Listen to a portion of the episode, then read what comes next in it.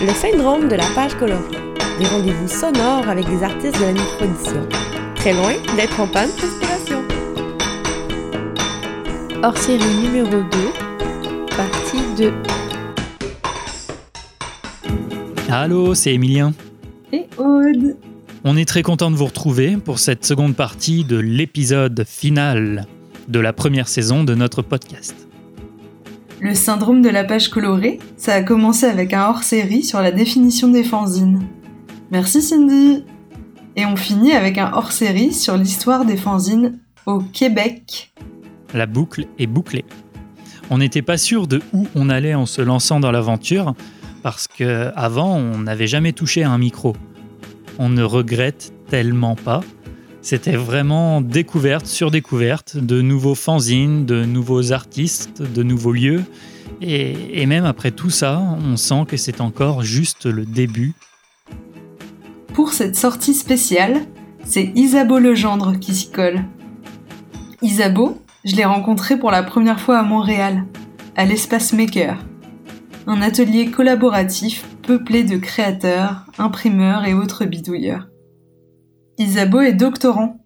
Il est également membre du comité éditorial de la revue universitaire internationale Zine, la seule publication universitaire entièrement dédiée aux fanzines. Ses recherches actuelles portent sur l'histoire des zines et de leur rapport avec la politique.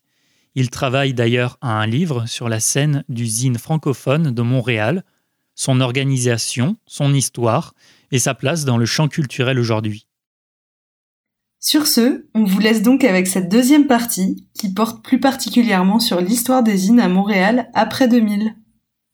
On ira voir de plus près le zine Requiem, devenu Solaris, un zine de science-fiction québécois apparu en 1974. Enfin, Isabeau nous racontera l'histoire d'une de mes autrices préférées, celle de Julie Doucet, avec son zine Dirty Plot. Bonne, écoute.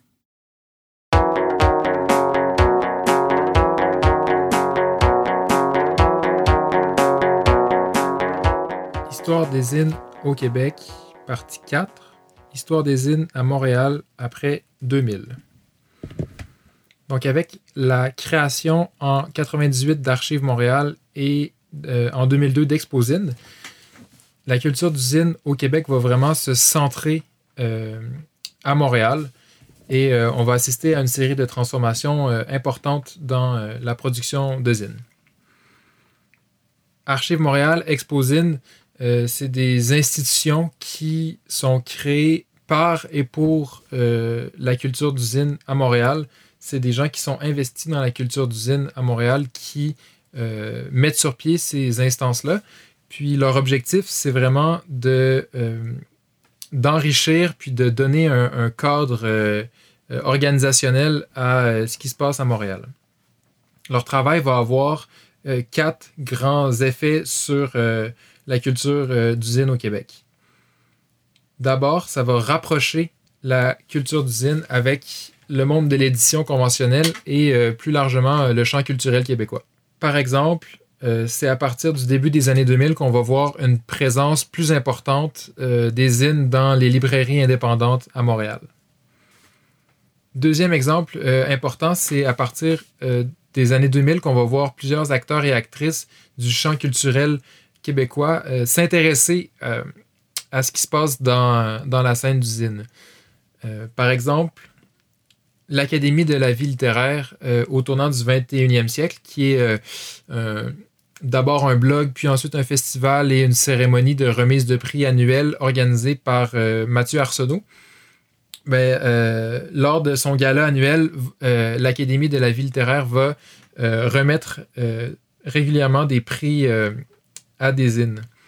Euh, la présence des zines dans les librairies indépendantes, puis euh, euh, l'intérêt que les zines euh, suscitent chez l'Académie de la vie littéraire au tournant du 21e siècle, c'est deux exemples qui vont montrer la présence grandissante d'usines dans le champ culturel québécois.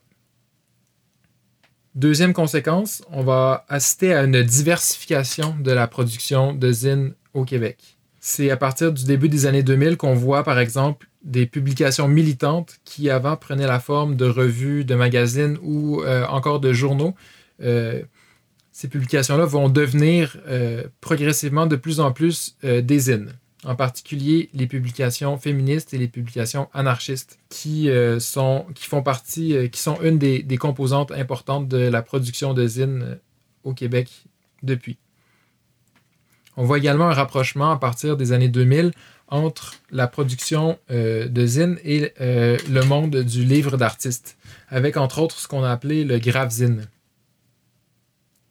En même temps que la scène zine se rapproche du champ culturel et du champ littéraire, on voit aussi une euh, augmentation de, euh, la production de zines euh, réservées à la création littéraire, que ce soit sous la forme de ce qu'on appelle en anglais des chapbooks, c'est-à-dire des, des, petits livres contenant soit un chapitre, soit une nouvelle littéraire ou un petit recueil de poésie, ou encore par l'inclusion de créations littéraires dans des zines collectifs qui gardent un rapport avec la revue ou le magazine.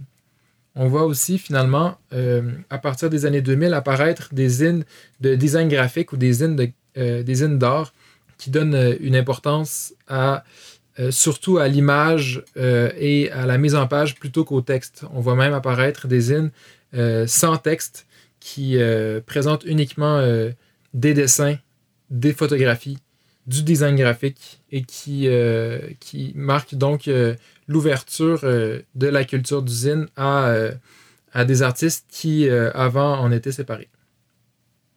Troisième transformation importante à partir des années 2000, une transformation générique. Si les zines des années 70 aux années 90 prenaient surtout la forme de revues ou de magazines amateurs, à partir des années 90, mais surtout des années 2000, on voit apparaître des zines qui se présentent davantage comme des petits livres fin ou en tout cas marginalisation des zines euh, euh, périodiques, puis euh, apparition et éventuellement généralisation du modèle du zine qui est plutôt calqué sur celui du livre. La plupart des zines vont d'ailleurs passer d'une production en groupe, souvent un comité éditorial, à une production d'artistes, d'éditeurs ou d'éditrices seuls qui travaille seul et qui signe l'ensemble des, euh, euh, des parties de la production euh, d'usine, que ce soit le travail d'écriture, le travail d'édition, les dessins, etc.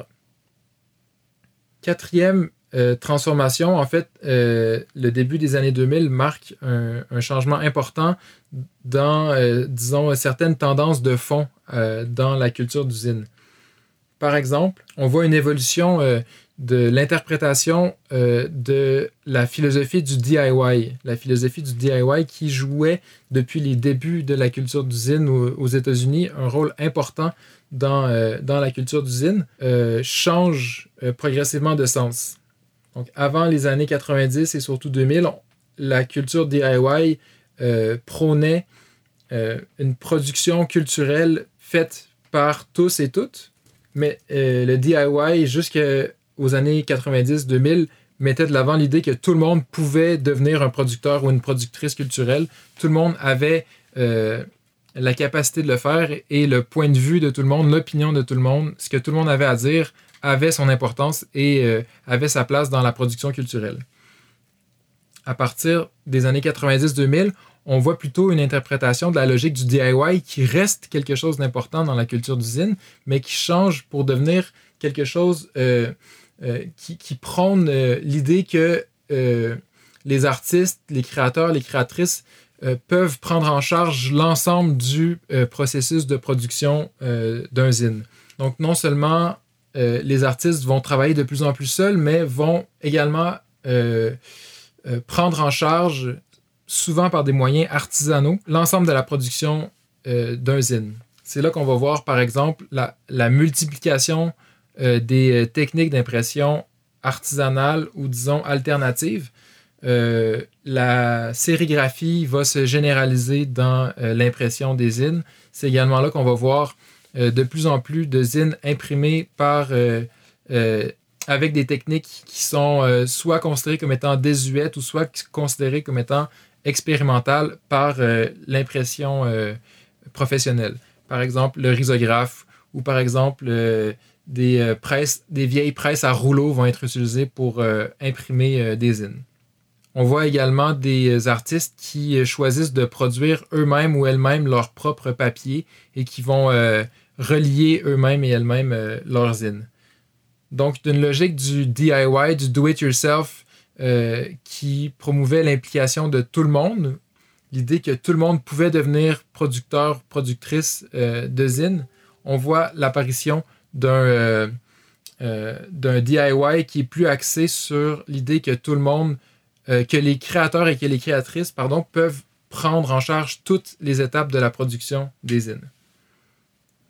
Donc, toutes ces euh, transformations dans la culture d'usine, que ce soit euh, le rapprochement avec le champ culturel et euh, l'institution éditoriale, que ce soit le passage du modèle d'usine périodique à un zine œuvre à part entière calqué sur le modèle du livre, que ce soit la diversification de la production des zines avec une ouverture sur le militantisme, sur le livre d'artiste, sur euh, la production littéraire ou sur la production artistique ou euh, de design graphique, ou encore des euh, transformations profondes dans certains principes comme celui du do-it-yourself qui structure la culture d'usine depuis son début.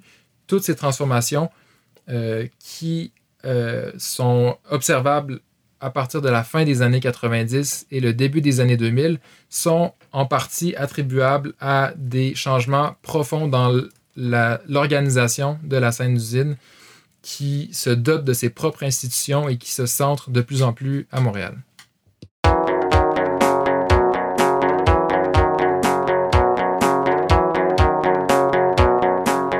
Histoire des zines au Québec, cinquième partie, Requiem. Le premier zine de l'histoire des zines au Québec, c'est euh, donc Requiem. Euh, le premier numéro est publié en 1974 et est dirigé par Norbert Spener, qui est euh, professeur au collège Édouard Montpetit à Longueuil. Le comité éditorial du ZIN rassemble principalement des étudiants et des étudiantes du collège autour de la personne de Spener. C'est un, un zine de science-fiction qui publie des nouvelles euh, originales, euh, mais également des dessins, des bandes dessinées euh, et des critiques et des textes essayistiques de commentaires sur la science-fiction, son histoire, l'état de la science-fiction du moment dans le monde, et en particulier aux États-Unis et en Europe. Dès les débuts de Requiem, l'horizon ou euh, l'univers de référence est très clair pour Spener et les autres membres du comité euh, éditorial. Je peux citer un passage de l'éditorial du premier numéro qui dit, euh, je cite, Requiem se veut un banc d'essai pour des écrivains débutants pour des dessinateurs de talent. Si vous vous sentez capable de faire encore mieux, je vous suggère de nous envoyer vos œuvres et de contribuer ainsi à faire de Requiem le seul fanzine québécois de qualité. Et un peu plus loin, notre objectif principal est de faire de Requiem un point de ralliement pour les fans francophones en Amérique du Nord. Vous pouvez faire de ce fanzine le locus québécois. Pour cela, il est indispensable que vous, que vous nous fassiez parvenir toutes les informations possibles et inimaginables. Euh, fin de la citation. Donc, le, la référence euh, au monde euh, du zine et de la science-fiction à l'international et en particulier aux États-Unis est très claire. Locus, à l'époque, c'est un magazine professionnel de science-fiction qui est très important pour euh, le, milieu euh, aux États-Unis qui a un rayonnement euh, partout dans le monde, dont au Québec.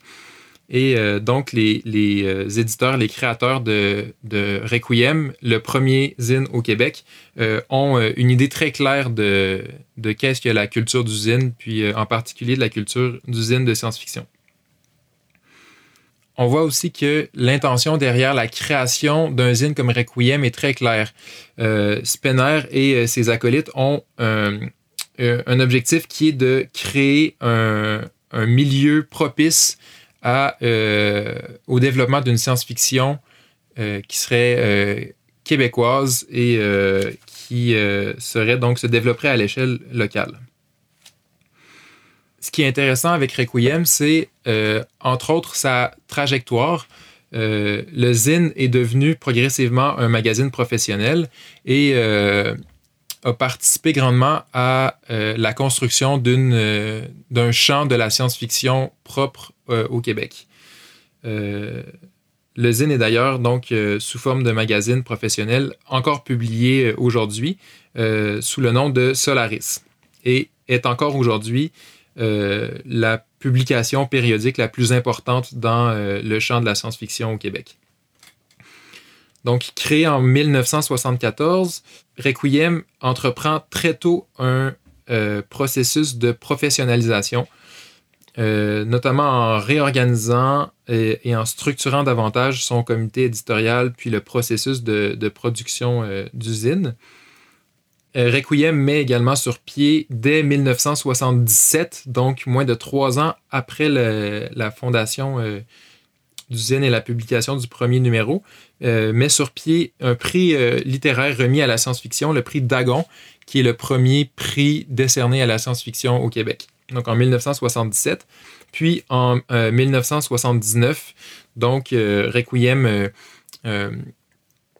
consolide ce processus de professionnalisation en changeant de, de nom pour Solaris et euh, en augmentant le, niveau de qualité de, sa production.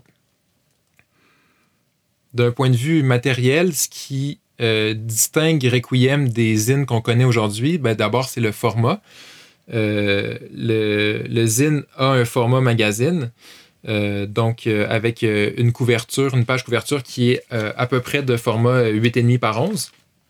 Donc, grosso modo, deux fois plus grand que que le format euh, de zine le plus euh, courant euh, dans la scène aujourd'hui, qui est environ de, taille 8,5 par 11 ou A4 plié en deux. Là, ici, on a une, feuille grand format, une publication donc de, de taille magazine standard que ce soit donc dans l'organisation de sa production, dans la forme matérielle que le zine va prendre ou dans euh, son univers de référence et dans ses objectifs à long terme, euh, Requiem se veut définitivement comme une publication sérieuse en voie de professionnalisation. C'est un des traits distinctifs importants euh, qui oppose les zines de l'époque avec ceux qu'on connaît aujourd'hui, c'est-à-dire que si les zines euh, de l'époque et en particulier ceux d'avant euh, les années, la fin des années 90 et le début des années 2000. Donc, si ces premiers zines-là sont euh, marginaux, si ils évoluent en marge des publications plus légitimes du champ culturel, cette marginalité-là, elle n'est pas choisie, mais elle est souvent subie. Elle est souvent perçue comme un mal nécessaire ou une étape à passer euh, pour faire ses preuves, puis éventuellement euh, euh, se, professionnaliser, puis rejoindre la cour des grands.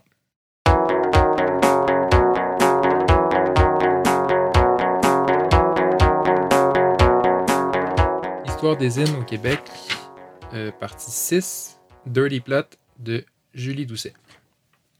Un des hymnes les plus importants pour l'histoire des hymnes avant les années 2000 au Québec, c'est euh, la série euh, Dirty Plot de Julie Doucet. D'abord publiée de 88 à 90 sous la forme de zine, euh, la série est ensuite reprise à partir de 90 par la maison d'édition à l'époque fraîchement fondée Drawn and Quarterly, qui va republier les numéros qui ont déjà été produits et continuer la série en format revue. Dirty Plot, c'est d'abord une série de bandes dessinées autobiographiques euh, avec une certaine tendance féministe, quoique, euh, quoique le mot n'est pas euh, entièrement accepté par la BDiste pendant qu'elle publie ses numéros.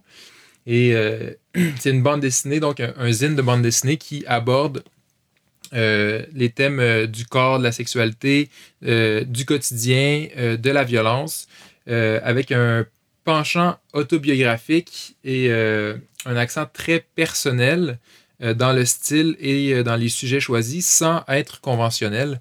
le, le, récit autobiographique, c'est un, récit qui est très attaché à l'écriture des femmes, mais la façon qu'a Julie Doucet de, traiter de l'autobiographie et de l'intime est rond, particulièrement avec, avec les codes et les conventions du genre du point de vue du style, que ce soit du dessin ou de l'écriture, on a un style qui est très punk, avec des dessins imprécis, euh, souvent qualifiés d'organiques.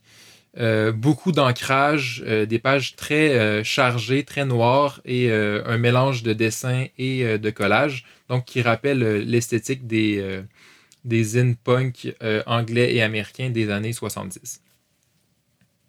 Autre fait intéressant, les, les zines de la série Dirty Plot sont euh, un peu comme le nom l'indique, écrits euh, dans un mélange de français avec des québécismes et d'anglais.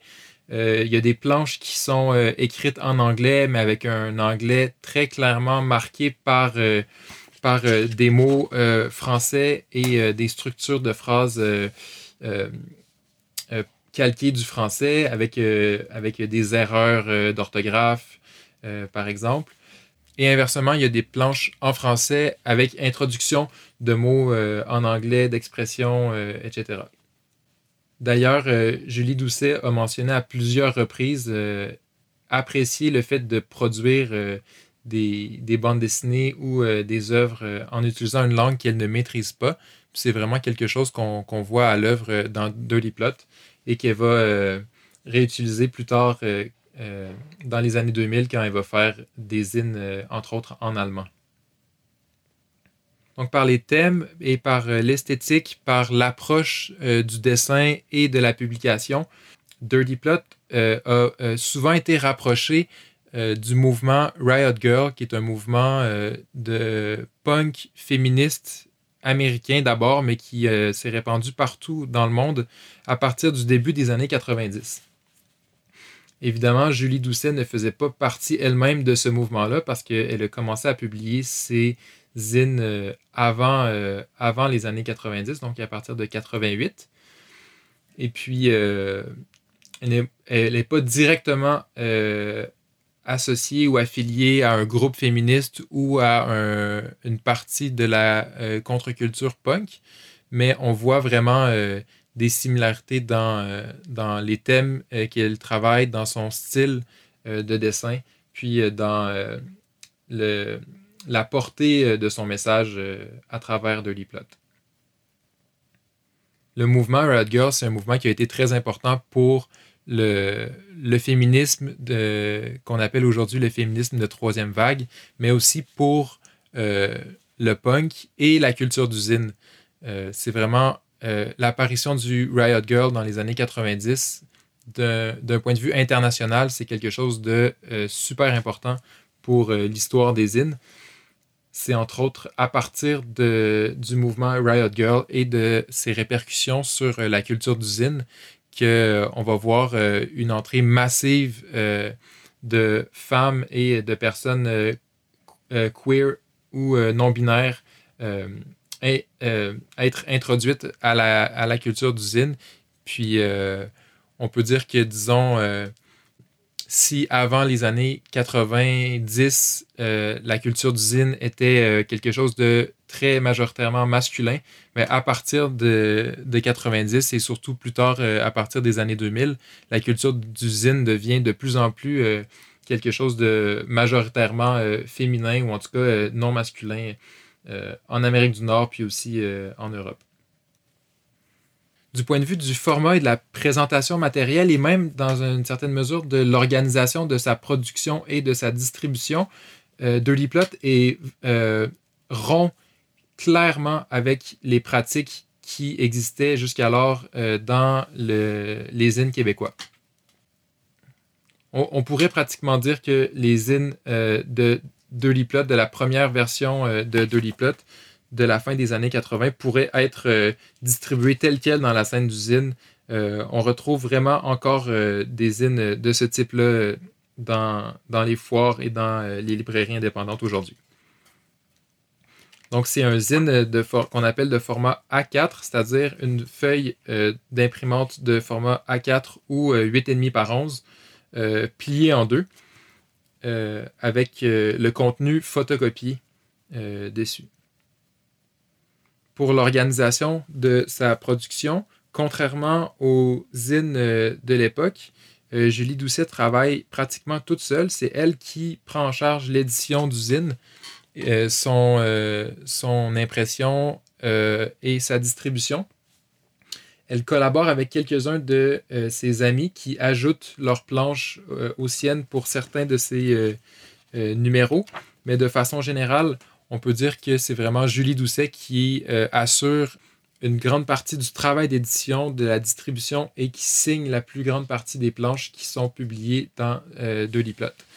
En ce sens-là, euh, bien que euh, son zine soit encore un zine périodique, ce qui était la norme à l'époque, euh, on voit qu'elle se rapproche grandement de, des zines qui existent aujourd'hui, qui sont entièrement signés d'une seule personne et qui prennent plutôt la forme d'un livre plutôt que celle d'un magazine, dans le sens que les zines d'aujourd'hui ne sont pas périodiques et se présentent comme des œuvres à part entière de ce point de vue-là aussi, euh, euh, les numéros de Plot sont euh, assez. même s'ils sont inscrits dans une périodicité, chaque numéro se lit indépendamment des autres et chaque numéro est organisé un peu à sa manière. D'ailleurs, Julie Doucet va s'amuser à changer le nom, le titre de, son zine d'un numéro à l'autre pour justement marquer des différences soit dans le format, soit dans la présentation, un peu une façon de créer euh, des parenthèses à l'intérieur de sa série. Par exemple, il y a euh, deux numéros euh, de la série qui s'appellent Mini Plot et qui sont publiés un peu à part de, des autres numéros. Donc, en jouant comme ça avec les conventions de la publication périodique, on voit que Julie Doucet commence à, tirer le zine vers euh, ce, qui, va devenir euh, un peu plus tard et ce qu'on connaît aujourd'hui. C'est vraiment euh, du point de vue de donc du contenu de sa production et de son format que Dirty Plot est important dans le sens que c'est un zine qui va laisser présager les zines tels qu'on les connaît aujourd'hui. Et donc, on voit vraiment à partir de euh, Dirty Plot un, modèle, l'apparition d'un modèle qui va euh, en venir progressivement à dominer euh, la scène d'usine québécoise.